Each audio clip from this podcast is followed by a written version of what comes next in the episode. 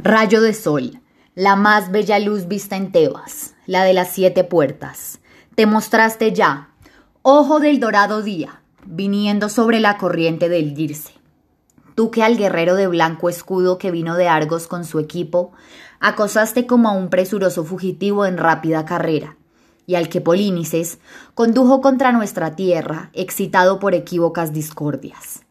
Lanzando agudos gritos, voló sobre nuestra tierra como un águila cubierta con plumas de blanca nieve, con abundante armamento, con yelmos guarnecidos con crines de caballos.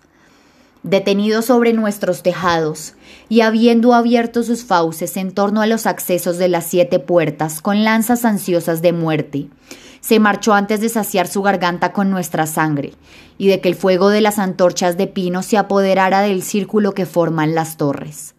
Tal fue el estrépito de Ares, que se extendió en torno a nuestras espaldas. Difícil prueba para el dragón adversario. Zeus odia de sobremanera las jactancias pronunciadas por boca arrogante, y viendo que ellos avanzan en gran afluencia, orgullosos del dorado estrépito, rechaza con su rayo a quien se disponía a gritar victoria desde las altas almenas.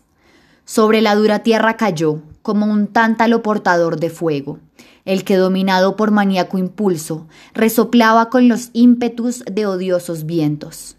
Pero las cosas salieron de otro modo, y el gran Ares, impetuoso, fue distribuyendo a cada cual lo suyo, sacudiendo fuertes golpes. Pues siete capitanes, dispuestos ante las siete puertas frente a igual número, dejaron a Zeus, el que aleja los males, todo su armamento como tributo excepto los dos desgraciados, nacidos de un solo padre y de una sola madre. Tras colocar en posición sus lanzas, ambas poderosas, obtuvieron los dos un lote de muerte común. Llegó la victoria de glorioso nombre y se regocijó con Tebas, la rica en carros. De los combates que acaban de tener lugar, que se haga el olvido. Vayamos a todos los templos de los dioses en coros durante la noche y Baco, el que hace temblar la tierra de Tebas, sea nuestro guía.